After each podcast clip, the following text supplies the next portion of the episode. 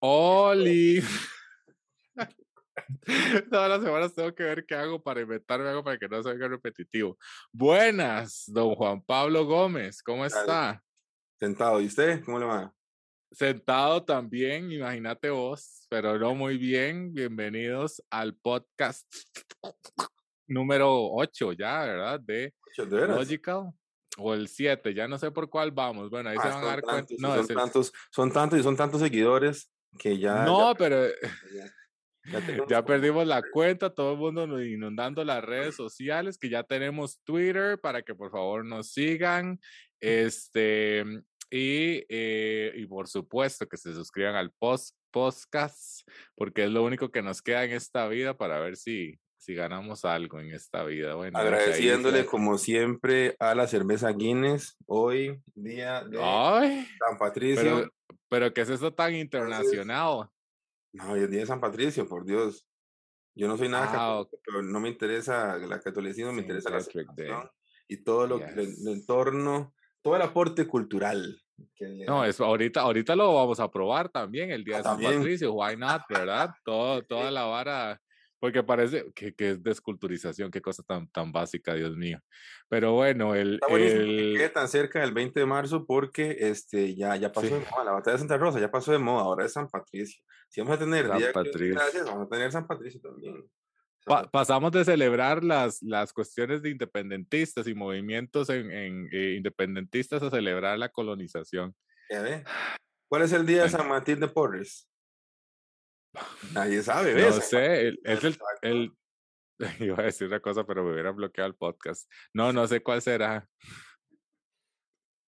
Saludos a Epsi. El, el, el, el Twitter de Logical es arroba Logical Podcast. Logical con doble L de all, de que somos todes y todas. Vean, gentes, cambiando de tema una transición muy suave y sencilla. Sí, es el podcast número 7. Y es el podcast número 7, ¿por qué? Porque hay siete pecados capitales, porque hay siete días de la semana y porque al séptimo día, Dios nuestro Señor descansó. Entonces, ¿y por qué está esta mierda? Resulta que el día de hoy vamos a analizar una serie. No vamos a analizar, vamos a, a- a avanzar un argumento a través de una serie. Hablar caca. Eh, no, bueno, sí. no, bueno, ¿qué más hacemos? eh, no, no, no, pero yo sí creo que, yo sí creo que, que, que es algo que, que es importante hacer y que la mayoría, vamos a ver, el, el, la idea de esto es, y el contexto, ¿verdad? Que se ha tratado estos, en estos años, ha sido como, y Costa Rica tiene mucho eso, es uno de los países que yo creo, y, y Juan Pablo lo ha vivido más que yo, que la cuestión artística, el entretenimiento y todo eso siempre está en un segundo plano, como que no es una industria relevante, como que no hace nada por la sociedad, pero siempre está la cosa de, ay, los artistas se mueren de hambre, ay, los de teatro, ay, los de bla, bla, bla, bla, bla. Ujú. Cuando en el planeta es otra la realidad, cuando desde hace muchísimo tiempo se entendió que es importantísimo para la sociedad, pero seguimos estando atados a ese tipo de cosas. Y este es el esfuerzo de ahora. La serie de eh, Netflix, una vez más, porque parece que nos patrocina Netflix, es Afterlife.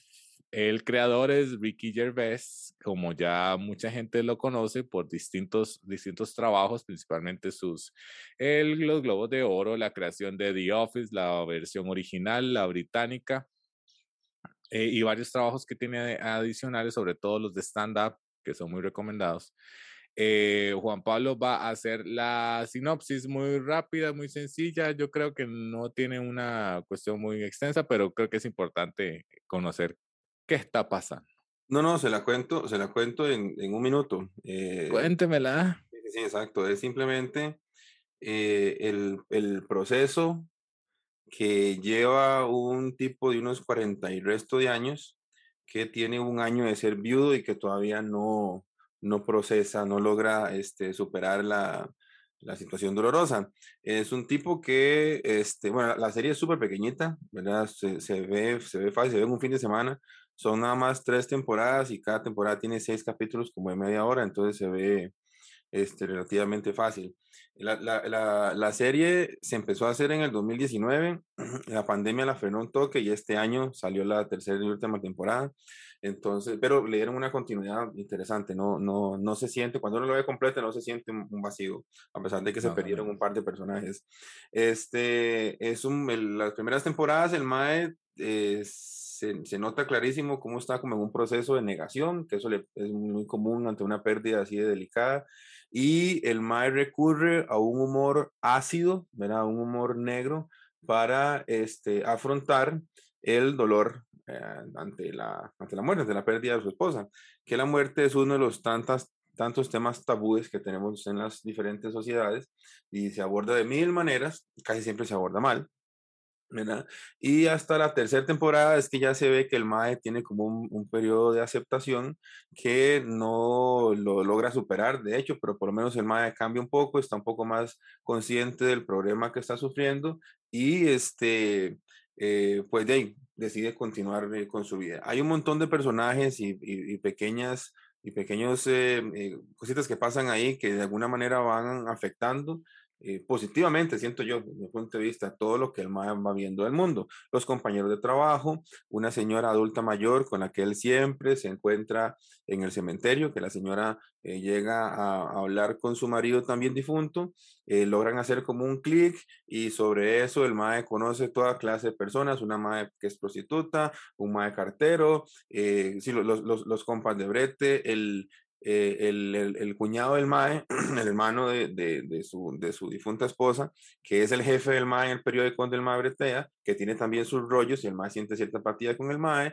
Los compañeros de brete, cada uno tiene su, su situación y inclusive una cosa que me parece muy interesante, que son los, los reportajes un poco banales, ¿verdad? Que el MAE tiene que hacer para el periódico y que aunque el MAE le agüevan un montón, en la última temporada el MAE como que logra darle cierto valor, ¿verdad? Porque ve el lado humanista, no solamente dice qué historia más estúpida, sino que el MAE ya trata de ponerse en los pies del ser humano que está esa historia que, historia que parece tonta, entonces el MAE como que se sensibiliza un poco este, con él mismo, ¿verdad? Pero el sufrimiento no, no termina, a pesar de que el malo acepta, el sufrimiento no termina y este, el final de la temporada se presta para diferentes eh, interpretaciones. Yo tengo mi versión de los hechos, ahora lo podríamos conversar un poco, pero básicamente eso es, o sea, básicamente es un mae este, sobrellevando el dolor ante la pérdida de, de su esposa.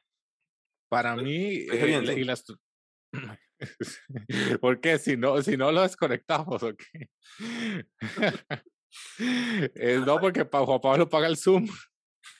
no lo podemos desconectar. Este, eh, la serie, como mencionó Juan Pablo, está en tres eh, temporadas. Para mí, la primera temporada es la más potente. Eh, es un argumento total y absolutamente cerrado. Eh, la construcción de un universo muy definido a través de sus propios personajes. Eh, y es, y recae una y otra vez en este asunto. Hay algo eh, muy interesante que, eh, que, que, habla la, de, lo que habla la serie. Eh, al menos en la primera temporada, siempre, y esto que menciona Juan Pablo, él trabaja en un periódico, es una especie de, de, del reportero en jefe, ¿verdad? No es el editor en jefe, pero es el reportero en jefe. Y él es el que desarrolla las historias a través de los diferentes reportajes banales que, que, menciona Juan Pablo, al menos en la primera temporada para mí, siempre eran otras personas lidiando con el tema de la muerte, como otras personas lidiaban con el tema de la muerte, el señor acumulador, eh, que eh, el señor que guarda las tarjetas de, ¿cómo se llama? De la que le van llegando tarjetas y empiezan a ver cómo otras personas y él empieza a hacer esos clics a través de otras personas, pero siempre era el mundo giraba alrededor del personaje de Tony. Eh, yo creo que también una de las cosas o la esencia inicial de esto para mí, conociendo a la historia un poco de, de, del creador y conociendo a la esposa o a la pareja de él, eh, tienen una relación muy parecida, porque Ricky Gervais eh, eh, comparte en Twitter y, y, pasa asustando, que es una cosa que hace mucho en la, los flashbacks de la, de la serie, pasa asustando a la esposa, tienen una, un tipo de relación así. Yo creo que era una oda a eso, a qué voy a hacer ahora sin usted. tiene un perro muy parecido, Ricky Gervais. Entonces yo creo que se trataba de eso. A raíz también de la comercialización de las cosas, lamentablemente para mí, a mí sí se me cayó la temporada en la 2 y la 3. Eh, la 2 se empezó a construir desde el inicio a través de, eh, de, los distintos personajes y las 3 ya es un desmadre que había, que terminarla para mí. Una de las cosas más importantes que tiene, eh, que tal vez podríamos empezar por eso. Hay, hay, algunas frases, primero aprendí muchas frases inglesas que yo no sabía, ¿verdad? Como bank, funny juice, mint, y ese tipo de cosas que yo, más que se estaba para ver, que es un slang y todo lo demás, pero, pero que le da mucha, mucha, mucha lógica a, al asunto. Da también eh, y esto es lo que me encanta de la primera temporada, al menos con Ricky Gervais. Hace muchísimas referencias a muchas cosas que él cree personalmente, el ateísmo, a la ausencia de Dios y a cómo sobrellevar una, un, un dolor a través de algo exageradamente secular, porque lo dice explícitamente. Yo lo que, como yo no creo en Dios, eso me pone automáticamente en una posición en que esto, lo que estoy viviendo hoy en día, es el único tiempo que tengo. Y ella representaba el 90% de eso. Y empieza a, hacer cuestiones como cómo, cómo manejo yo la verdad o cómo las otras personas manejan la verdad a, través de personajes, por ejemplo, eh, la ay, eh, Kath, que es la otra periodista, no, la publicista, de la, como la que hace la cuestión de mercadeo del, del asunto, que es que ella es, ella es 2022, ¿verdad? Ella cree en los astros, ella cree en Dios, ella cree que, que hay un soulmate, una, un alma ahí, este, y también a mí me, me dio mucho confort la secularidad con que se trabaja la, la primera temporada. Tal vez empecemos por ahí. El, primero, el ah, eh, yo pasé por una pérdida y entonces eh, a mí me costó bastante eh, avanzar, sobre todo el personaje de Anne, porque mi relación con mi abuela era muy parecida al personaje de Anne el de él con ella. Es decir, había diferencias esenciales de pensamiento y todo eso, pero no sé, yo recuerdo que abuela no me saludaba de beso ni así. Yo la saludaba así, pero nos sentaba y decía, siéntese que tenemos mucho que hablar. Y era hablar y de una vez a la cosa y, y, y eso era como si esa cuestión de, de, nunca habías perdido el tiempo con esa persona y con solo decir dos o tres palabras la persona lo entendía. Y, eso, y, y yo empecé a ver cómo cada uno de los personajes anclaba a esta persona en, en este plano, es decir, cómo no lo hacían perder, porque también habla mucho del suicidio a nivel de la, de, de la secularidad, cómo usted, ¿verdad? Cuando ve a una, o cuando tiene esa pérdida, no tiene escapatoria para él en ese momento. Uh -huh. eh, y yo no sé, eh, eh, lo que significa, ¿verdad? Lo que significa el otro. Yo creo que hay una, hay una, hay una cuestión importante en lo que significa el otro, pero al menos en la primera temporada, usted, si quiere vamos por temporadas, ¿usted cómo, okay. cómo que, eh, coincide conmigo en la primera o cómo sí, ve sí, los sí. personajes? El problema, ok, el problema es que eh, Tony, digamos, en, eh, a pesar de que él es nihilista, ¿verdad? O sea, es un madre que él eh, niega el valor y la existencia de todo, ¿verdad? Él no cree en nada no le interesa nada. Entonces, el problema, a pesar de que él, por un lado, trata de, de ser así, como muy, muy desapegado, tiene justamente un problema increíble de desapego con su esposa, porque no deja de ver los videos de la madre. Los, uh -huh. los, videos, los videos, no solamente los videos que la madre le dejó cuando ella estaba en el hospital, y le dejó un montón de videos donde le dice, me voy a morir, entonces, eh, siga con su vida, no sea cabrón con la gente, eh, vacile, enamórese, o sea, siga con toda su vida. También se pone a ver un montón de videos caseros de ellos, ¿verdad? De cuando me agarrar el teléfono y le hacía bromas y le tiraba agua y, este, y le tiraba, le pegaba unos sustos con una, una corneta ahí. Entonces, ahora, el mae no puede nunca Sí, sí, el man no puede nunca, nunca desapegarse de su figura, de la figura de su esposa, lo cual también no le ayuda para nada a, eh, a, a ver lo que tiene alrededor, ¿verdad?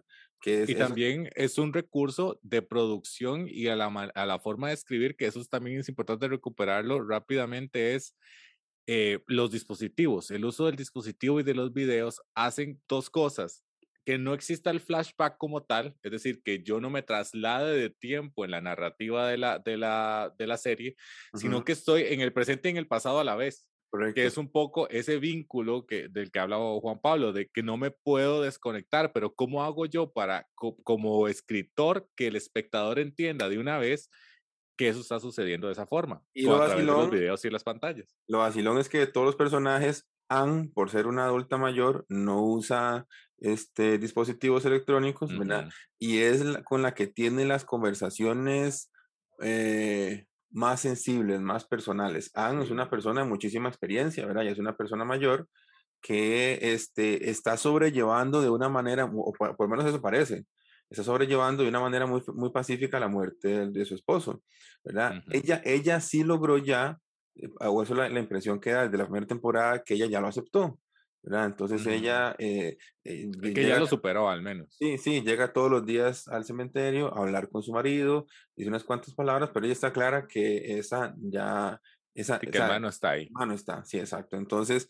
esas conversaciones de aceptación y de seguir con la vida y relajémonos, este, eh, le ayuda mucho a Tony, ¿verdad? Inclusive cuando, cuando Tony habla, habla de Dios con ella, que es muy común que un adulto mayor sienta igual una, una fe y una creencia religiosa muy fuerte, ella le dice, esa mierda no sirve para nada. La religión no sirve para nada, no, no, es esto, es esto, es la vida, son, es la gente, me explico. Lo que nosotros estamos haciendo segundo tras segundo, eso es lo que es, eso es, lo que es valioso y divino, me explico, ah, de eso se trata esta vara. Entonces, ese montón de cosas, eh, el, casi que es como si el madre fuera a hablar con la mamá, ¿verdad? Porque el madre, de hecho, no tiene mamá y el papá está senil con un problema muy fuerte este, en un asilo, que de vez en cuando este, suelta, le suelta preguntas que al madre lo incomodan mucho, ¿verdad? Que le pregunta por Lisa, y entonces el otro cabrón, como no es nada empático, le pregunta, le dice al señor que está muerto, papá, que está muerta. Y el señor se sorprende, ¿verdad? La Fucking hell. La señora, la, ¿cómo, ¿cómo, se llama? La enfermera, este, bueno, la machilla, Emma era. Emma. Emma, sí. La, este, la enfermera este, trata de ser también muy empática con, con, con Tony, porque la madre ve que su madre que está chocho de la jupa, pero no es fácil, ¿verdad? No es fácil ser viudo, tener a papá con Alzheimer, no tener mamá, o sea, todo ese montón de cosas. Y este, también es otra figura femenina que le ayuda muchísimo a Tony como a estar un poquito más, más ubicado, porque si se fija bien el contexto eh, familiar, por lo menos el contexto personal de Tony es un asco, ¿verdad? Sí. sí, sí, el ma, el está fatal, pero se encuentra figuras muy bonitas que le ayudan. Y hay algo, ajá. ¿Cómo, es que se llama? El, fotógrafo, el compañero de él. Eh, Lenny, el calvo. Lenny, ajá, Lenny, Lenny es un mae, a pesar de que el mae este, anda con esa vieja, que es una weiza, este, es un mae tanto anis, me cayó también, porque es un mae que se aguanta el bullying heavy de Tony, me explico. El mae se le pasa cagando todo el tiempo y el mae como relajado, ocupa, Tony ocupa un mae así también. Sí. Un mae que, que que toda esa furia que el madre siente, que el madre se le caga al madre y no le dice nada, sí, sí, sígame diciendo, madre, no me relaja, eh, eh, no, me, no me estresa esta vara, este, yo sé que usted necesita hablar mierda. Y ya, pero, hay una cosa que yo no sé si a usted le, le, parece y que es algo importantísimo para generar la empatía y vínculo. Son feos, ¿me entiende? O sea, el estándar de los, eh, de los em, actores no son eh, los actores tradicionales y eso es un tema que habíamos tocado antes, pero eso hace tan fácil que usted haga un vínculo con la persona. Eso hace tan fácil que esas personas existen y sean de esa forma. Hace tan fácil, por ejemplo, que Ricky Gervais, la primera escena, es un tipo que se está bañando y tiene de sobrepeso, pelos en la espalda, todo ese tipo de cosas que la gente ve como que nunca va a ver reflejada ¿verdad? Su realidad personal nunca la va a ver reflejada así en una serie, que esa sea la, la, la cuestión de entrada, es muy inteligente. Y yo creo que eso hace también que, este, que este, esta primera temporada se sienta tan, tan verdadera, no sé, eh, siento que, que, eso hace mucho el poder de vinculación y como, como dice Juan Pablo, los personajes están muy bien delimitados, tan bien delimitados que soportan la segunda temporada que inicia precisamente sosteniéndose en, los, en, esos piquitos de, ¿verdad? Es como cuando hacen una construcción y dejan las, las, las varillas para, la siguiente, para el siguiente piso, para que vea la familia. Eh, entonces, ahí, eh, eh, en eso se apoyan. Otra cosa que hace preciosa la serie, la música. Ay, Dios mío, esa música.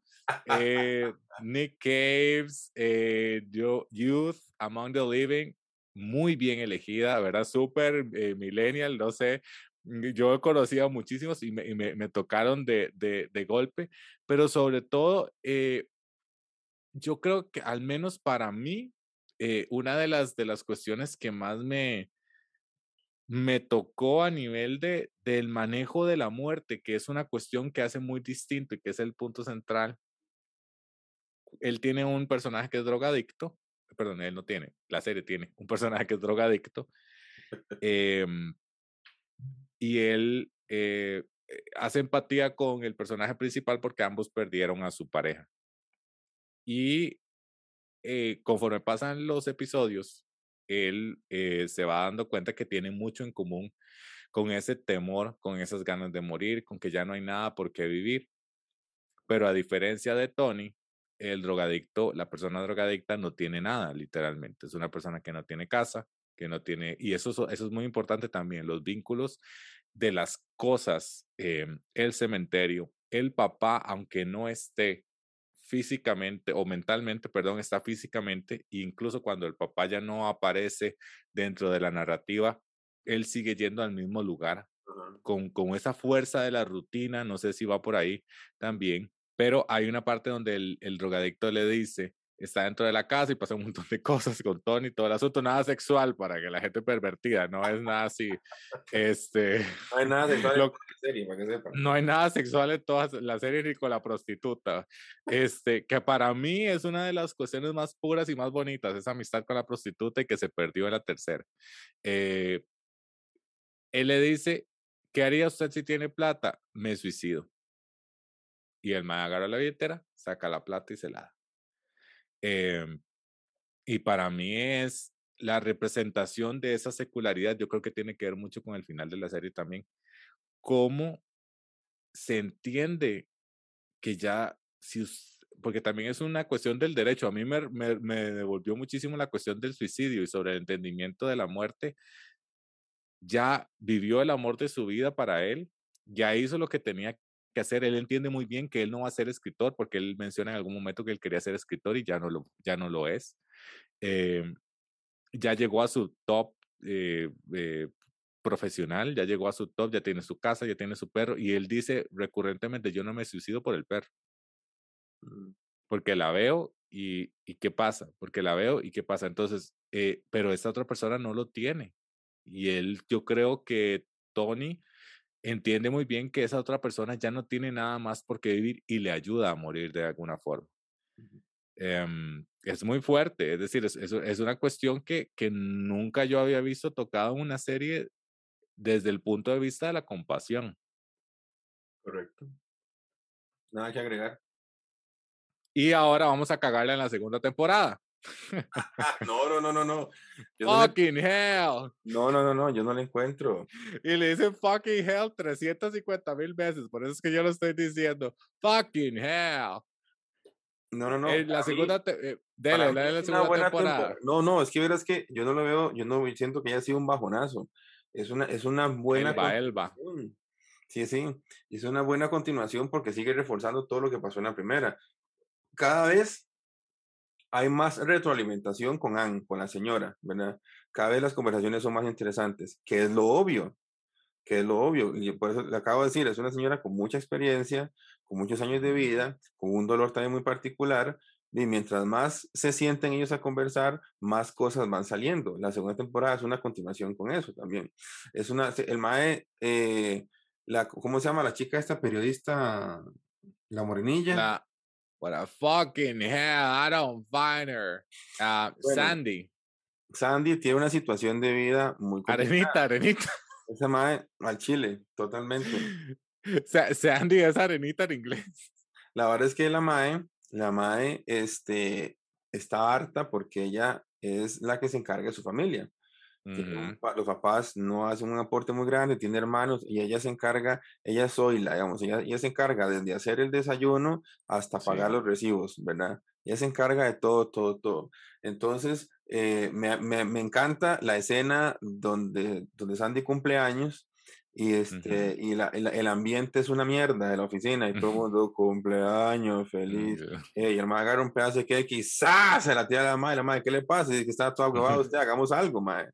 Y le dice el gordo, madre, qué desperdicio. Así, todo mi usted también, y los más se cagan de risa, empieza un desmadre, se ocupa de eso, ¿verdad? Se ocupa, de- y, y, eso, y, se, y se ocupa de un mae que está sufriendo y que entiende e Sí. identifica a una persona que no la está pasando bien también. Entonces, a pesar, Pero no, también, Juan Pablo, o sea, se, se, se necesita una persona en ese ambiente y en muchos. Imagínense si Tony no existiese en ese ambiente. Genera una, una vara toxicísima de varas que se hacen como el cumpleaños por mero compromiso. correcto. Porque la gente, porque por default la gente se siente bien en el cumpleaños. Yo odio mi cumpleaños, al menos. Yo siempre sacaba libre, intentaba no trabajarlo, no lo soporto. Me parece la oda al egocentrismo más grande, pero bueno.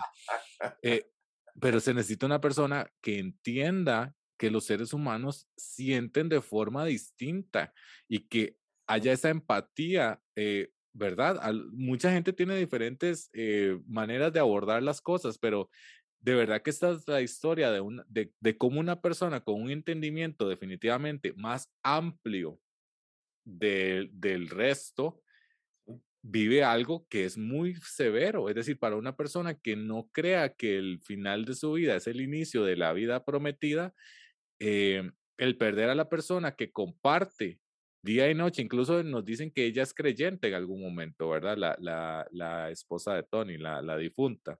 ¿no? Em, ¿Cómo hacemos para, para, para sostener eso? Es decir, es, es muy complicado, es, es muy, muy complicado. Mae, yo creo que lo, lo maravilloso de comer mierda, ¿verdad? Es que este, eh, si usted está consciente de que usted no la pasó bien, ¿verdad? Y que para usted fue, un- fue o sigue siendo un proceso eh, difícil, mae, es, es imposible no sentir empatía con otras personas que están pasando por la situación. Uno, no- uno, uno en medio de una, de una, de una situación muy delicada, uno nunca se alegra porque alguien más está pasando una, una situación también delicada uno inconscientemente creo que trata de ayudar. ¿No le pasa eso a usted, aunque uno esté hecho mierda? Las buenas personas, Juan Pablo, porque hay gente que le vale un culo, hay gente que es una mierda. es O que sea, es la gran y, eso es otra, co- otra vale una cosa, mierda ¿qué? los demás. Sí, sí, eh, sí, pero digamos, eh, así en una situación como Eh, esta, eh, perdón, y eso es algo que la serie no refleja, ¿verdad? La, la serie no refleja a ni uno solo de los personajes, no es empático con los otros. No hay ni uno solo de los personajes que no sea, eh, que no, con el cual no se pueda hacer algún tipo de clic. mae, en cualquier, yo sí, yo creo que independientemente de lo que usted crea, independientemente de su historial familiar o de lo que sea, en una situación de peligro, uno siempre hace empatía con la persona, la conozca o no la conozca. En una situación delicada, usted ayuda. ¿Me explico? Usted, usted, Me ha vea, tocado ver lo contrario en la vida. Como, eh, cu- cuénteme, cue- que, contame, ¿en qué, en qué, en qué ¿Dónde está el psicólogo? Ajá, no vino, se arrepintió. Sí, no sé, es decir, eh, eh, eh, es una cuestión muy, muy, muy privada, pero me ha tocado ver cosas que en la situación más extrema, eh, solo para no hablar o, no- o- o mantener esa cuestión de, de me importa, usted me importa muy poco, le hago lo imposible para que, mm, eh, a pesar de que todos viven el mismo dolor. Hay, no, hay, entonces, ahí hay, hay definitivamente hay algo raro, hay algo muy grave en esa persona, ¿verdad? Ajá, hay- sí, hay algo, hay algo muy, estoy muy, muy, totalmente de acuerdo. muy fuerte porque, le, le repito, yo creo que eso es habla de una deshumanización. Es lo mismo, vamos a ver, eh, se aplica esa misma cuestión, no, no sé si a ese punto va usted, pero para mí se aplica esa misma cosa que hacía eh, Hitler con la palabra insectos, con ese tipo de cosas que es deshumanizar, de- igual que se hace con las personas negras al decirles eh, monos o ese tipo de cosas, deshumanizar, quitarlos de la misma categoría que yo, porque es lo único que nos, que nos comparte. Yo creo que es, no sé si eso dijo usted.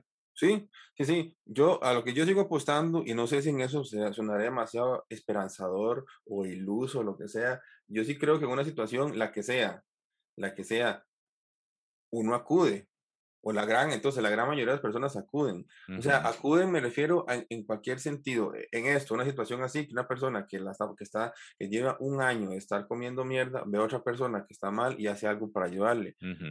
Y no, y no llegar y poner en la mano en el hombro y contar, amigos, no. no, no, es, es un, un, una vara así. Usted está, más no sé, lo explico, eh, a mí me pasó un día de en un paseo, en un paseo y alguien se cayó a una vara así, usted va corriendo y le ayuda. ¿no? Sí, lo conozco, no sí. lo conozco, es una vara inconsciente.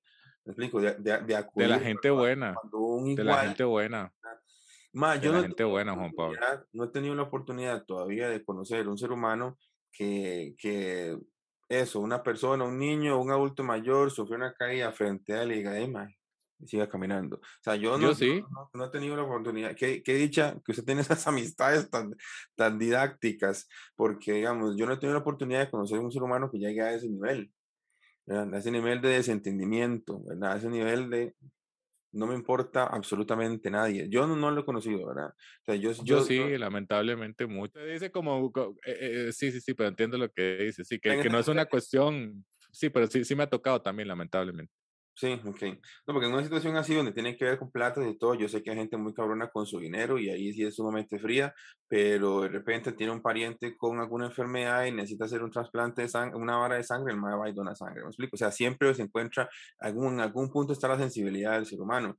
Eh, y hay ciertas situaciones X que tal vez lo llevan a tomar ese tipo de decisiones lamentables, ¿verdad? Que tienen que ver con extorsión, que tienen que ver con este, eh, hacer sufrir a las personas con tal de, de, generar, qué sé yo, cierto capital, alguna vara así. Eso por supuesto que pasa, o sea, y, no, y no, es que yo lo estoy obviando, o sea, eso yo sé que pasa, pero me... Sea, habla de algo más uno a uno, humano sí, sí, a humano. Sí, sí, sí, exacto. Sí, también me ha tocado verlo, lamentablemente. Bueno, sí, sí, que dicha que... que que tienes amistades tan didácticas. Gente, que, gente que esto, vea, Juan Pablo, gente que es totalmente ajena al dolor de la otra persona, es decir, incluso aprovechar la situación de dolor de la otra persona para beneficiarse en ese momento. Y, yo creo que eso habla mucho también de, de, cómo vemos la vida, es decir, yo sí siento que eh, la manera en que esta persona vive su duelo, Tony, es muy parecida a la manera en que yo vivo mis duelos y tal vez por, por la coincidencia ideológica y la coincidencia en que las cosas se van haciendo, ¿verdad? Y, y vea que Tony constantemente se repita al mismo, ¿por qué este no está viendo lo mismo que yo estoy viendo. Porque usted no está viendo que esto es una mentira, porque usted no está viendo que, o sea, es decir, qué es lo que está sucediendo en el planeta, que es la lógica torcida, la, la famosa cosa que hemos visto de la lógica torcida, ¿verdad? Y, y él lo dice eh, constantemente, ¿verdad? Eh, eh, hay una cosa que me los llama. Papás, los papás que le pintan el bigote de Hitler al chiquillo y dicen quieren una nota porque el bebé se parece a Hitler. Y mal le dice, no, no se parece a Hitler tiene el, sí. Y el MAE, pero, pero que, que, no están viendo que esto está mal, ¿verdad?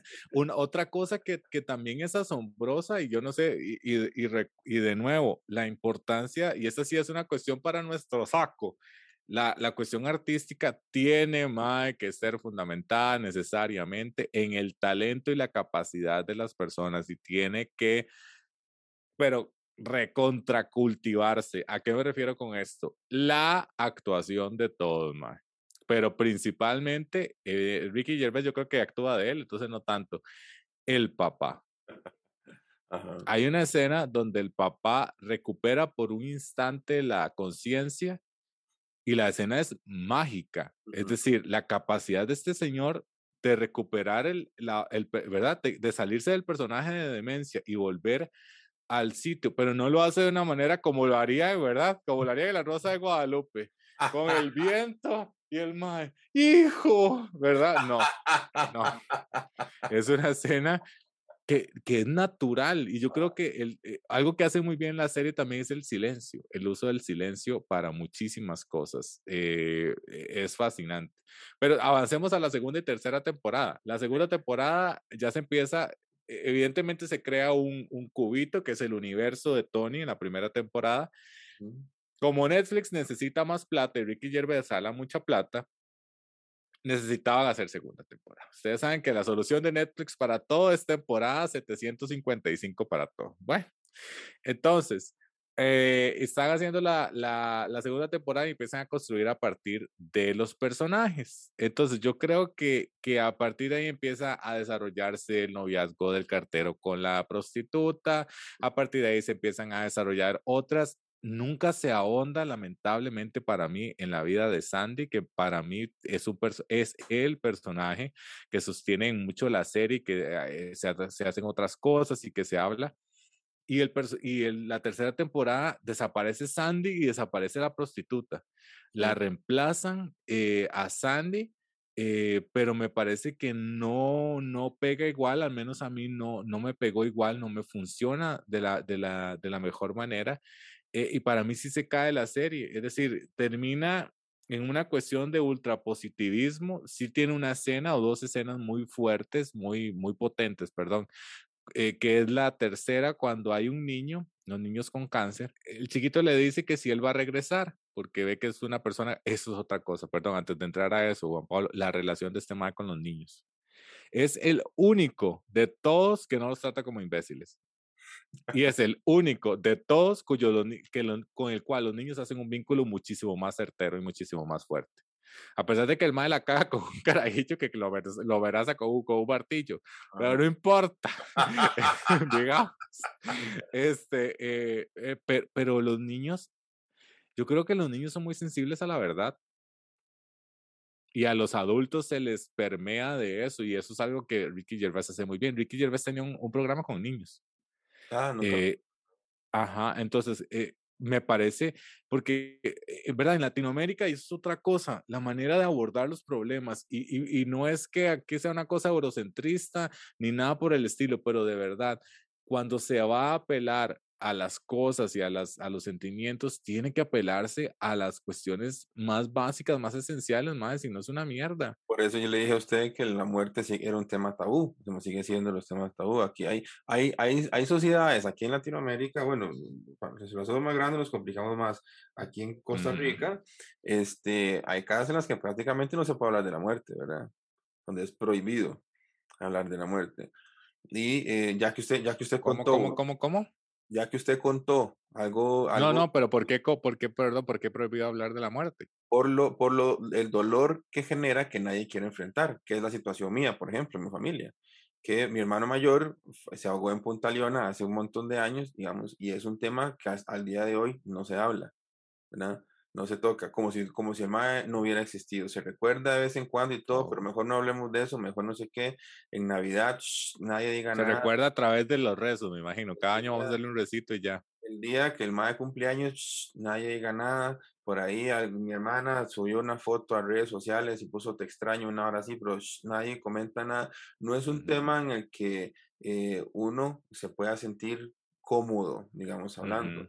Eh, yo sé que va a ser incómodo, digo, es muy difícil el, darse cuenta que una persona simplemente no va a regresar, una persona muy querida no va a regresar, es un tema sumamente difícil, pero sí yo creo que si se, se censura, es aún más difícil y más incomprensible para uno, digamos, eh, la parte emocional. ¿Cómo hace uno para, para expresar las emociones bien cuando se censura algo tan delicado?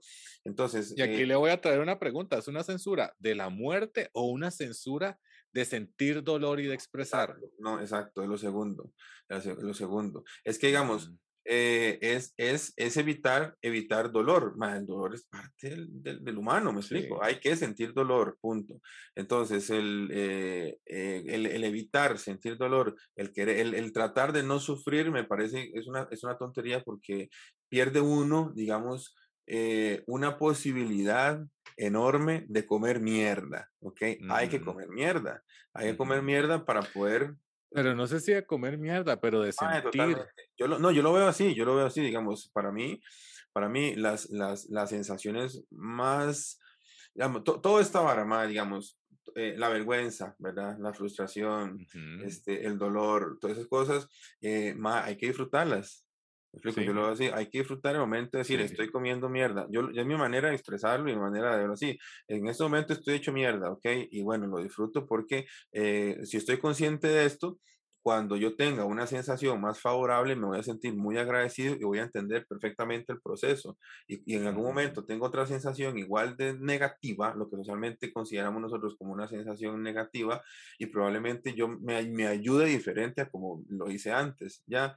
Pero digamos, no me ayudo, ni ayudo mi entorno si yo me censuro sensaciones, yo me censuro situaciones, y me censuro, si me censuro. Sí, sí. Entonces, sí, es- pero, pero creo que tiene que ver más con disfrutarlo, con ser consciente de cómo uno como ser humano va a tener, y yo creo que ese es el viaje de- del, del, del personaje, cómo poco a poco me voy haciendo consciente, ¿verdad? De muchas cosas de mí mismo, sí. que uno a veces no se da cuenta. pero el entorno le ayuda.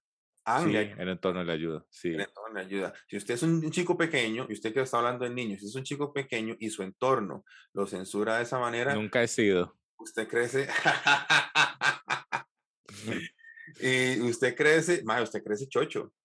Y después la vida, el ambiente social, cuando usted sale de su casa, cuando usted se desteta y usted anda por la calle, ma, la, la- exacto, la, ma, la sociedad le da a usted un golpe en realidad muy fuerte, entonces uno se siente muy mal, ¿verdad? Y le cuesta un montón engancharse, eh, darse cuenta de, de, de, de, cómo uno tiene que validar ciertas sensaciones que ese, ese vínculo cuando yo estaba pequeñito nunca me lo enseñaron, por ejemplo. Hay una cosa que vieras que, que no sé si, si, te, si, si vaya con eso. Ah, eh, yo, o, y le pasa mucho en el viaje a Tony, ¿verdad? Que es, a- al principio es esa cuestión negativa y todo lo demás, y casi como, como una cerca de sí mismo, y después empieza a dar cuenta que hay cosas con las que un, cuales uno vincula. Por ejemplo, yo he sentido, por ejemplo, la relación con el cementerio como espacio, es un espacio que a mí me tocó estudiarlo en la universidad eh, yo siempre lo he conceptualizado como un elemento ca- casi como de, de museo, museístico, casi como,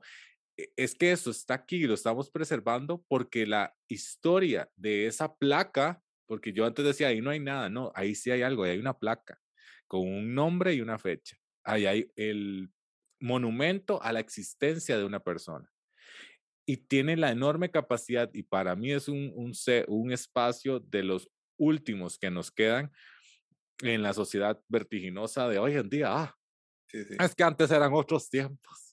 No, pero de silencio, ma. Re- reitero la vara y creo que esa es de las grandes cuestiones que hace, que hace este, este hombre con la serie, el silencio.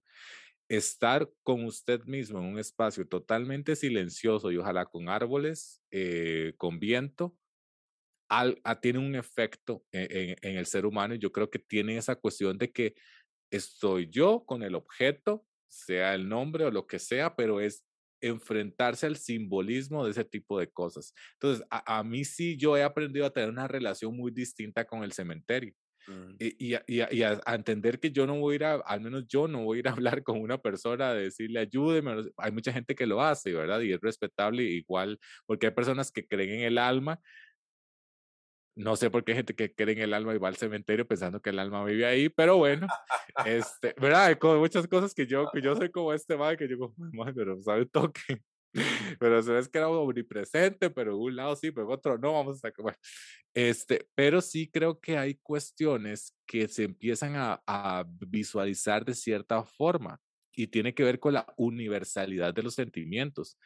Pero sí, re- reitero en la cuestión, y aquí reitero la importancia enorme de las, de las mujeres en la sociedad, que, que son, son seres impresionantes. El personaje de Lisa, la esposa de, de, de Tony, sabe perfectamente, según la serie, cómo él va a ir reaccionando. La madre le dice, no se encierre, vaya al cementerio, ya la que le dice que vaya al cementerio todos los días. Haga esto, cuidado con esto. Y, hay, y, hay- y, hay y también una actuación fantástica, ¿verdad? De ella. Eh, se ve desgastada en algunos momentos y logra avanzar esa cuestión, y porque él incluso lo dice, aún en los momentos en que ella necesitaba que yo más estuviese con ella, era ella la que me estaba consolando a mí. Correcto. Y eso sucede, y eso pasa, y, y, y, siempre van a venir las cuestiones de remordimiento, ¿verdad? Que él dice, porque yo no, y es una cuestión que yo, que yo quería tocar con usted. Ay, no, es una cuestión que, que yo quería hablar y que tiene que ver mucho con la masculinidad también, ma. ¿Cuántas veces yo he visto que los hombres con V y con N no se levantan a, a, lo que decía, a recoger un plato, no se levantan a X o Y cosa, o no hacen el más mínimo esfuerzo por su otra persona. Eh, eh, a mí me ha pasado, ¿verdad? Ese tipo de cosas de que, de que yo, yo no soy así, pero he estado en procesos así y que es como, y uno lo hace y todo lo demás, pero uno dice, ¿qué es lo que está pasando en la mente de esa otra persona que no pueda visualizar que un gesto, una cuestión simbólica o hacer algo en ese momento es importante. ¿Qué es eso que detiene? Y aquí vamos a, uno de los puntos que hablamos anteriormente y que, usted decía, ¿por qué se perpetúa el sufrimiento? Eso es sufrir, mae, porque al final te estás arrepintiendo de eso, usted sabe que está haciéndolo mal.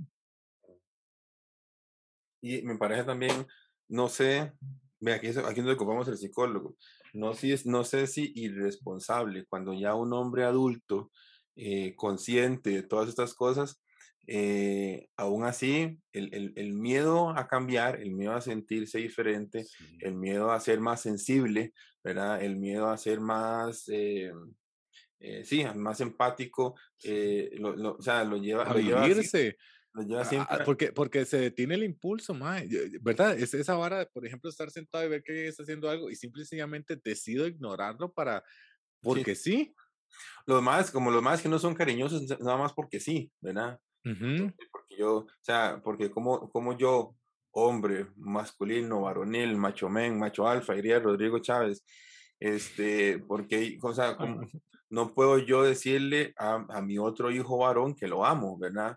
O abrazarlo y darle besos y ese tipo de cosas, ¿verdad? Porque Dios guarde, digamos, son, son, gestos femeninos, son gestos que la mamá y un papá jamás nunca va a llevar un nivel de, así de, de, de, delicadeza, ¿verdad? Con sus hijos, porque es un problema, un problema a la masculinidad. Se, se, violenta la masculinidad. Verás, que a veces, eh, Juan Pablo, por, por eso mismo, eh, a mí me ha tocado en relaciones de dos hombres que los maes tienen muchísimo temor a expresarse eh, físicamente en la calle por miedo, por lo que sea, pero es terrible. Es decir, eso no solo está en una heteronorma, eso no estamos hablando de que es, ¿verdad? Para que no se piense que, que eso está, eso no, eso es, eso está indistintamente de su preferencia sexual, eso está en la cuestión de la masculinidad como tal que nos envuelve a todos. Sí, sí, sí. Y lamentablemente, que eso también me parece muy cierto en la serie, ¿verdad? Se, hay que llevarse un vergazo de ese nivel para sensibilizarse. Exacto. Sí. Pero, pero hay que para sensibilizarse o hay que, no hay que para sensibilizarse. Eh, a ver, es que pasan varias cosas, digamos, usted tiene que estar consciente de que tiene un problema, ¿verdad? Para hacer un cambio grande. Si usted sabe que usted tiene un problema, ¿verdad? Este, usted, usted, y usted quiere superar ese problema, usted tiene que buscar ayuda. ¿verdad? Y no, casi siempre la ayuda la tiene de la par, su mismo entorno, su familia, su pareja, sus hijos. ¿verdad? Ellos son la gran, la gran uno, ayuda. Uno mismo, uno mismo. Sí, pero es que a veces uno, justamente por, por, la, por, por, la crianza, por lo que sea, lo que sea que usted haya aprendido a través de su vida, ya usted tiene un concepto suyo de usted, de su rol social, que es una cagada, ¿verdad? Que está completamente errático, pero usted no lo va, como le digo, no lo va a cambiar nunca. Necesita estar muy consciente de que tiene un problema para empezar a hacer esos, esos cambios. Cuando usted se sensibiliza es otra cosa, ¿verdad? Es, es, es un gran alivio, me explico. Yo, yo, lo, yo a veces lo veo como, como como, como lo, el proceso que pasan las personas que tienen una adicción. Y esto lo estaba hablando una vez con un compa, que nosotros nos hacemos llamar, no, no sé si con orgullo o con qué, pero nos hacemos llamar machistas. Ay, en, viene. Exacto, machistas en rehabilitación. Yo nunca le he contado a ah, usted sobre eso. No, señorito.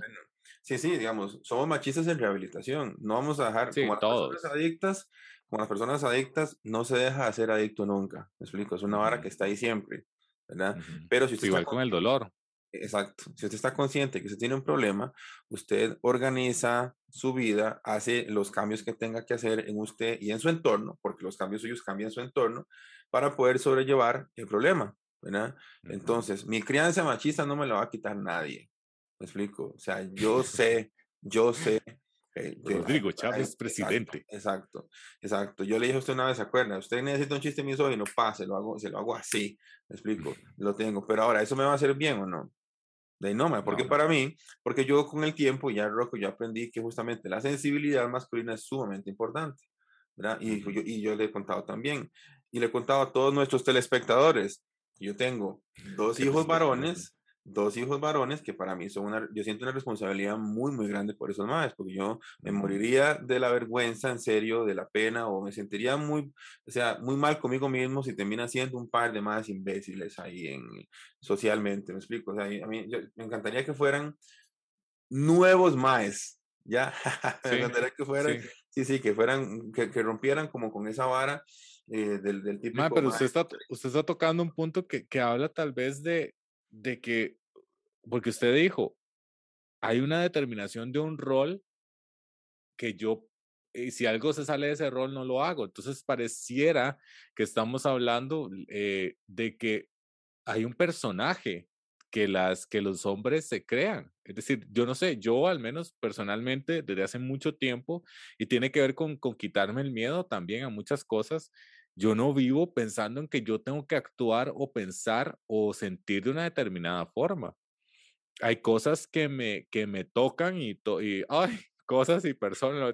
Hay, hay cosas este, que, que a uno lo, lo, lo trastornan y lo, y verdad, por ejemplo, para, para, para en un proceso como, como este, en que una persona fallece y quedan cosas, la mayoría lamentablemente se, se pelea por las cosas que más valor económico tienen. Yo lo que quería de abuela era unas gallinas que coció y que las cortó ahí, todas mal hechas, pero ella se sentaba a hacerlos. Entonces, para mí sí hay un valor intrínseco, porque casi es como un performance, ¿verdad? Un elemento que guarda todavía cosas, el olor de la gente, ese tipo de cosas que son, y, me ha ayudado mucho a quitarme cosas como la cuestión monetaria, como un montón de, de, atavismos que siguen estando y que yo creo que la sociedad en algún momento va a tener que, que a huevo eh, alcanzarnos. A mí me parece muy positivo que usted, digamos, se dé, se dé ese lugar en la sociedad. Yo me doy, yo me doy.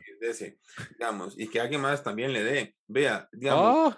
el, el, Ya subió que yo soy el pasivo, pero bueno. Pero recuerde que, recuerde que aunque usted este, tenga ese espacio y usted valore su espacio, la sociedad igual a usted lo ve de cierta manera. Sí. El que, y las personas, las personas que, no han, que aquí no han visto el capítulo de nosotros del poder del perro, vaya a verlo. Porque a, nosotros en el, en el poder del perro vimos, vimos mucho de eso, ¿verdad?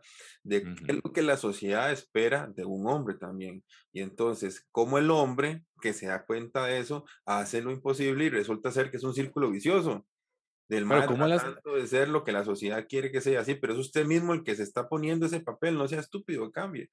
Hay, muchas mujeres, pero, pero también hay muchas mujeres que hacen eso mismo, pero también voy a, voy a decir algo que tal vez no sé si sea aumentar la división o unificar, pero yo no sé qué tienen ellas que y yo creo que tiene que ver con la sensibilidad y, un, y, esos cambios, y yo creo que, que, los cambios hormonales y todo les permiten vivirse y entenderse en muchísimas, ¿verdad?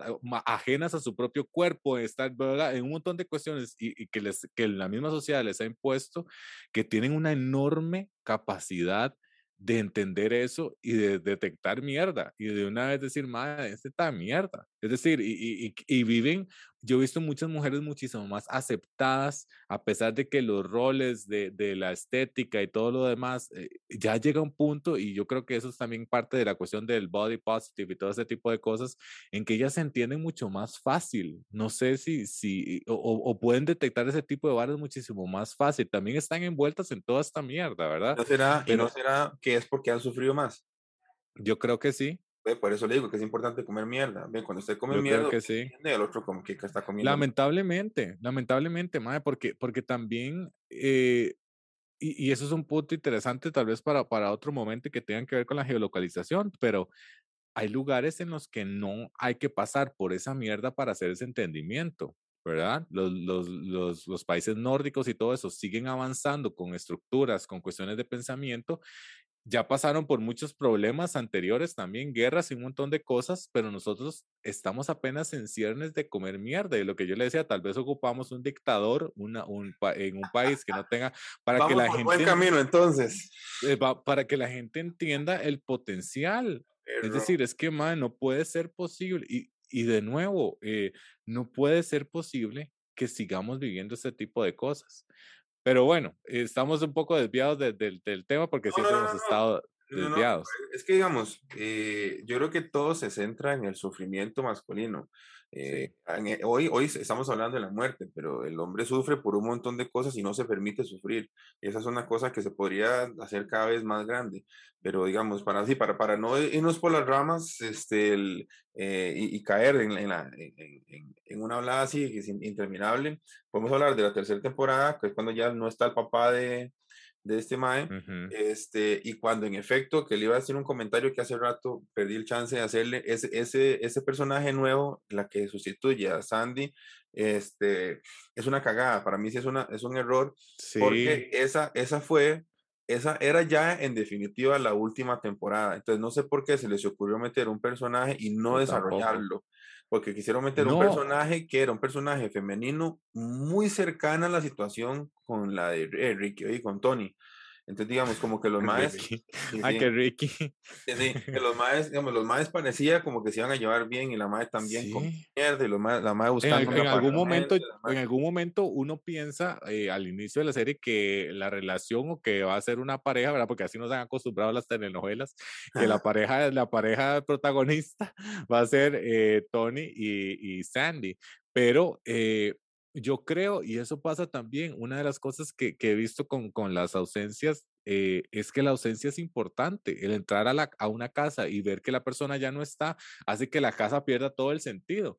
Yo creo que, que, que sí es un error reemplazar de golpe a un personaje, en este caso, eh, la ausencia hubiese sido muchísimo más importante para mí. Sí. Pero yo creo que, ¿verdad? Yo creo, y yo, creo que lo hicieron para aguantar la ausencia de, eh, la, de Roxy, de, iba a decir la prostituta, de, ahí está el machismo, ¿vio? De Proxy. De Proxy. Fucking hell. No, es que sabe, sabe que la vara, por ejemplo, este, sí, sí tiene razón con eso que acaba de decir, pero es que digamos, a mí una cosa que, que, que me pareció a mí en la tercera temporada es que los personajes todos se encaminan. O sea, ya todos van como definiendo que a nadie le interesa lo que sigue después de sus vidas, pero todos se encaminan. Entonces, no sé para qué echar un personaje nuevo que no, no se va a desarrollar y no se va a encaminar. Porque vea, Emma, que todo el mundo igual pensó, igual pensando en novelas colombianas y mexicanas, que Emma y Tony iban a quedar juntos, ¿verdad? Se muere el papá y el mae sigue yendo y hay otro señor que prácticamente sustituye la figura del papá y sigue Emma ahí, pero no, Emma de repente se encuentra con otro mae, hace clic y se va porque Emma no quiere ser la nueva Lisa, no le interesa. a pesar de que le dedicó tiempo, pero, pero también habla de eso, ¿verdad? E, eso que, que, que de, de la importancia de uno mismo, ¿verdad? De, de Boy, ella se toma el tiempo, ve que hay una persona sufriendo, intenta ayudarle, eh, pero cuando eso empieza a transicionar a otra cosa y ve que no va por ahí, hasta ahí llega ella y lo hace muy claro, ¿verdad? Y la madre no se ofende, la madre no se ofende por las varas, la madre entiende muchas de las varas, pero ah, dice también, madre, hasta aquí llegó su oportunidad, es decir, yo no voy a estar perdiendo, perdiendo el tiempo.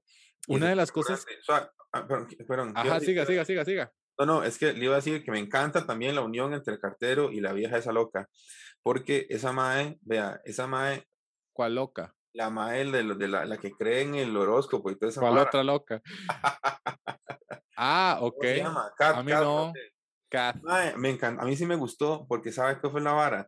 Esa mae es muy de la vara este, de aparentar cosas. ¿Cómo se llama eso? ¿Qué sí eso? Vacía.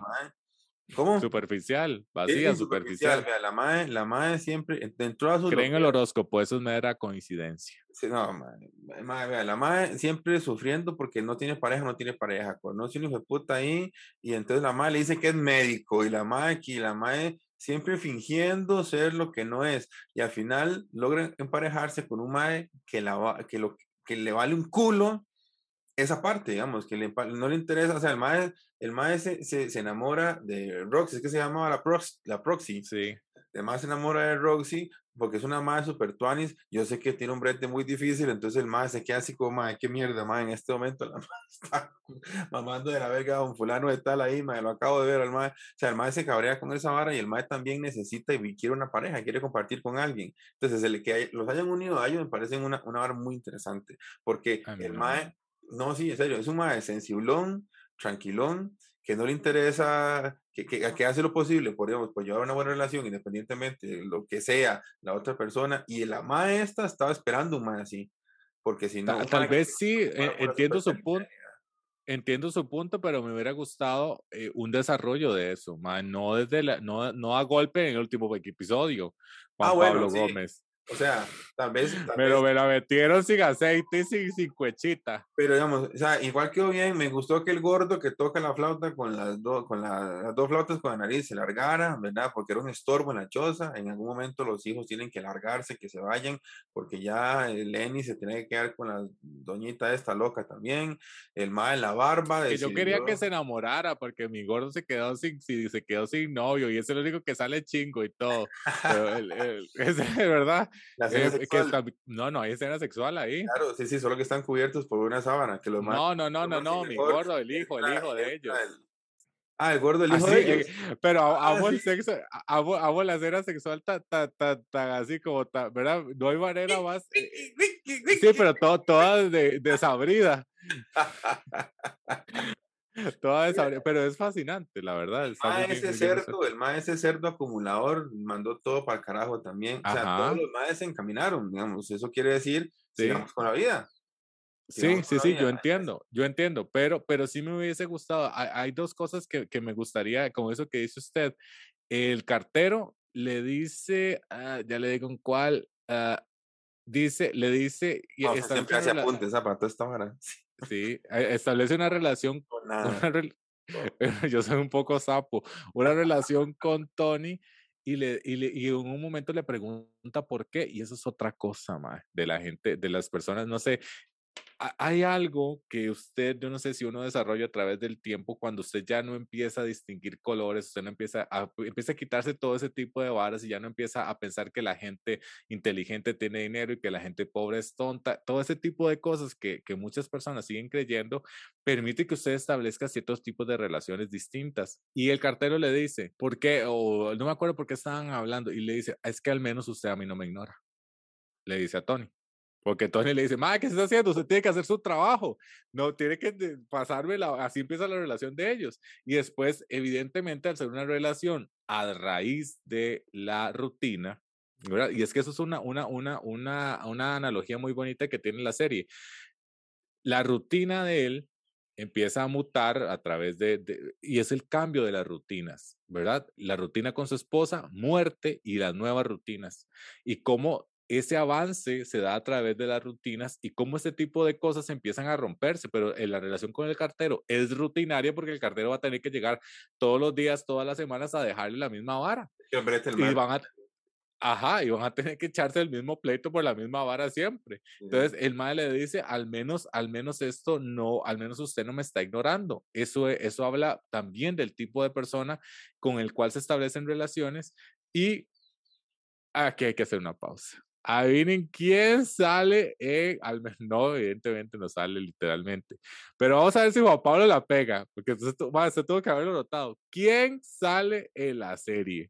Le hacen un reportaje y todo. A ver, deme nombres. Un personaje muy famoso de la cultura canadiense. Ni idea. Estefogni. Estefogni sale. ¿Quién es Estefogni? El mae de 57 años que decidió ser niña de 8. ¿Usted no se acuerda de eso? No. ¿Usted se acuerda? E, eso sale en la serie. Es una, una apología a Stephanie. Claro que sí. Es, el, e, la misma, tiene la misma edad y todo. Ah, ok, es un chiste de Ricky, pero no es el Mae. No es un chiste, no es un chiste. No, yo sé, que, yo sé que ese, dato es real, pero o sea, la pregunta es, no es el Mae, no, no es, no es, es, es, es, una representación de este Ah, ok, sí, sí, ok, ok. Ajá. Sí, sí, sí. Para quien no sabe, Stefani es un señor, era, porque ya es niña, era un señor de, de 57 años que decidió ser niña de 8, pero eh, es la historia tal cual de cómo la sociedad lo rechaza por la manera de vestirse. Ese es un tema que vamos a tocar próximamente en este podcast, pero es, es, es brillante y la manera en que, de nuevo, la capacidad que que, que, uno desarrolla, creo yo, al quitarse de que los niños son de más tontos, de que, ¿me entiende? Todo ese tipo de cosas, de que viven en la sociedad constante, de hablarle a los niños como, como si tuviesen un, algún tipo de problema, de si usted se quita todo eso, le permite establecer vínculos rapidísimo. ¿Por qué? Porque él se da cuenta que la hija de él está avergonzada de él por vestirse así. Y el madre, ¿qué es lo que le dice? ¿Usted se lleva bien con su papá? ¿Su papá la quiere? Sí. Ma, entonces, o sea, dentro de unos años se va a estar riendo de esto o puede que no, pero chao, madre, no sea tan banal, no viva estas varas y, y, y logra empezar a, a, coser ese tipo de cosas, que son cosas que uno tal vez, o al menos yo veo muy fácilmente en algunas personas como, mae, quítese esa mierda que tenés en la cabeza, que es lo que te está bloqueando eh, la capacidad de, de, de, vivir tranquilamente. No había pensado lo de ese mae, no había pensado lo de ese mae, no le presté nada de importancia a esa escena, se me ha olvidado que esa situación existía. Este, pero ah, yo llamé, yo llamé a Canadá. Aló, Stefani. Fucking hell. No. Y sale bien Stefani, vea muy bien, Ricky Gervais y yo seguimos las mismas noticias, seguro. Vea, ¿qué le parece el final? Final, final, final, chan, chan. Uy, sí, amigos, el final. El final es un final abierto, ¿verdad? Aquí, como Juan Pablo. Este, pero hagan así. que no lo están viendo por YouTube se perdieron el chiste. Bueno, eh, yo lo entendí. No, no, no, es que estoy pensando. Yo lo entendí como que el maestro se suicidó. Y si es así, me parece un gran final. Al menos para mí, ese es el entendimiento. ¿Por qué? Porque sí sería congruente con la postura. Mi vida ya terminó, hice lo que pude, ayudé a las personas que pude de la mejor manera que, que pude, económicamente, eh, con sus con cuestiones físicas, con mentales, con lo que sea. Ayudé incluso a terminar vidas de las personas que así lo desean. Y hasta ahí llegó mi vida. Ya yo lo entendí y aquí lo voy a asumir. Hasta aquí llego yo. Sí, yo lo entendí también eh, parecido, pero yo no le puse la palabra suicidio. Eh, yo no sé si él se mató. Digo, yo sé que eh, él eh, se va a morir, como nos vamos a morir todos, punto. Pero el final, desde mi punto de vista, lo que representa es que van los tres juntos, ¿verdad? La primera que se va es Lisa, Lisa muere. El segundo que desaparece es el perro, el perro se va a morir, ¿verdad? Y él sigue caminando y en algún momento se va a morir y el mundo sigue igual. Él, se, desaparece y, la, y, el, y, el, paisaje todo se queda ahí igual, el mundo sigue igual, el mundo se queda aquí y todos nos vamos a ir. Y nos fuimos en ese orden. Se fue Lisa, se fue el perro y me voy a ir yo y, me, y, ya, y ya está. Y entonces, es cierto, es cierto, es cierto, es cierto. Sí, entonces digamos, eh, yo no, no lo no percibí, o por lo menos no me dio como ningún indicio de que me voy a matar, ¿verdad? De que Pero sabe, sabe por qué a mí sí me dio, pero ¿sabe por qué a mí sí? Y eso es la, la cosa dual de, de, y eso es una, vamos a ver, hay una cosa que se llama efecto Kuleshov. El efecto Kuleshov es, ¿sí sabes qué es, Juanpi? Sí, sí sé qué es. El efecto Kuleshov. no escuché nada más, ¿qué fue? Qué, qué, vulgar, Dios mío. Cuando uno intenta ser profundo, eh, didáctico, entretenido. ¿Cómo? profunda, de 8 metros de intestino, ¿no? Dijo la madre del, del sex shop. Y yo, yo con mi, yo con mi, con mi rosario, yo dije, ¿qué dijo? No entiendo. Este, eh, la, la cara de Lenny, eso es lo que me dejó pensando. Cuando usted contra, el efecto Kuleshov es que den nada, ¿verdad? es un experimento que hacían los rusos, los rusos, los rusos que están tan de moda y las rusas que siempre han estado de moda. Este, la, de moda menos los rublos. Exacto. Este, usted coloca, por ejemplo, evidentemente un video es una cuestión cronológica, entonces lo que usted coloque antes de otro cuadro va a tener una repercusión en el entendimiento de parte del lector o del, perdón, del receptor de esa imagen. Era un experimento que se hizo hace mucho tiempo, lo pueden buscar en YouTube, donde hay una cara de una persona totalmente plana y antes de eso le colocan tres cosas. No, me, no recuerdo bien qué era, pero dos sí me acuerdo. Uno era una sopa y, y la cara en el mismo tiempo. le preguntaban a la gente, ¿qué siente esta persona? Hambre. Hacían lo mismo con un féretro y la cara. Misma cara. ¿Qué siente esta persona? Tristeza.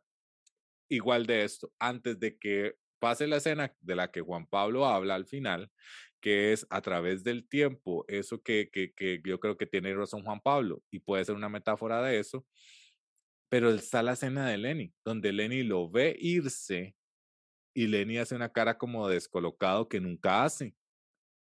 Que el madre dice, mm, mm, acá hay algo raro. Veo cómo estoy microfoneando.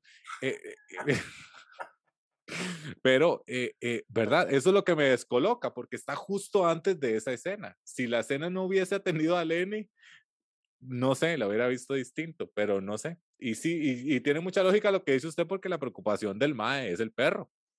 Sí, sí.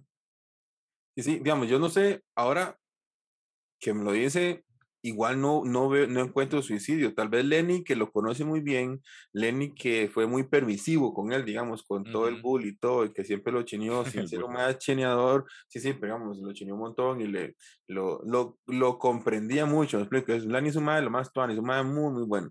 Entonces, tal vez, no sé, tal vez pienso que entonces esa, esa cara, tal vez significa, significa más, porque se está alejando? ¿Por qué se está yendo? Si estamos todos bien, más bien por eso se está yendo, porque ya están todos bien, ya están emparejados, ya todos, ya eh, el gordo se fue de la casa, el doctor lo que le acaba de decir, el maestro cerdo limpió, él está con la doñita, el cartero con la otra, Emma con el otro mae, el papá se murió, ¿verdad? Ya todo mundo, ya todo mundo, como que a partir de este momento ya todos estamos encaminados. Entonces, ¿qué hace, qué hace Tony? Yo me voy. ¿Verdad? Porque yo no voy a encontrar nunca, no, no, no, no, no quiero, no puedo, no logro, ¿verdad? Este, encaminarme. Entonces yo me voy. Y, y, y, va a sonar muy filosófico, pero ¿hacia dónde se va? ¿Hacia dónde se va? Hacia la muerte, ¿me explico? Hacia el horizonte, hacia el horizon. Sí, es que digamos, él se va y se va con lo que más quiere, se va con su esposa y su perro. Sí. Exacto. Y ellos ya murieron. yo, yo creo que tiene razón usted. O sea, al menos es mi manera de verlo así, digamos. Yo no, pero yo creo que tiene razón usted, más que todo por, por el tiempo, es decir, por el tiempo y por, porque no es una desaparición, un desvanecimiento eh, eh, sincronizado, es eh, personaje por personaje. Sí, sí, sí. Y el mundo queda ahí. Y, el mundo se queda, ahí. los, los, arbolitos y los zacate y todo eso queda ahí, ¿verdad? Pero lo que quedó detrás es evidentemente lo que usted fue como ser humano. Y atrás quedaron un montón de personas que lo conocieron a usted. Sí. Todo ya cada uno con su camino, ¿me explico? A menos Yo creo que, que, que, ese es el, el, entendimiento. Para quienes no hayan visto la, la, serie, se la recomendamos evidentemente. Si no viven el dolor a través de ese tipo de cuestiones, es muy interesante también verlo cómo otras personas viven los dolores, eh, los, mismos, los mismos eventos a través del tiempo cómo eh, la religión casi no se toca, ¿verdad? A pesar que se hace como cosas casi ceremoniales y que es muy explícito el ateísmo del personaje principal, no es una cosa que lleve la serie con respecto como crítica o algo por el estilo, simplemente usted cree una cosa, yo otra y punto. Y yo como personaje que soy ateo, porque resulto ser ateo, lo vivo de esta manera y por estas razones. Eh, entonces, si usted es fiel creyente y todo lo demás, creo que sería una manera muy interesante de acercarse a una población que está en crecimiento. Eh, a través del tiempo eh, y que es una manera muy distinta de ver la vida y de ver la muerte. Y hablando de la vida, porque ahora somos, ¿verdad? Estamos producidas, maquilladas. La otra semana ya vamos a venir. La próxima semana, si, si todo sale bien, ¿verdad? Si Dios quiere. Ay, no. Es que el timing, muy bien, muy bien. Este, vamos a hablar de la vida. Vamos, si Dios lo permite, ¿verdad? Si Dios nos da vida, si Dios nos presta, porque Dios nos la presta, la vida. De, remember, ¿verdad? Entonces vamos a hablar de, eh, bueno, primero, muchas gracias por el podcast, toda la hablada, que Dios les vaya muy bien, que no mentira. Pero que sí, Dios les vaya muy bien, como que, que Dios les vaya muy bien.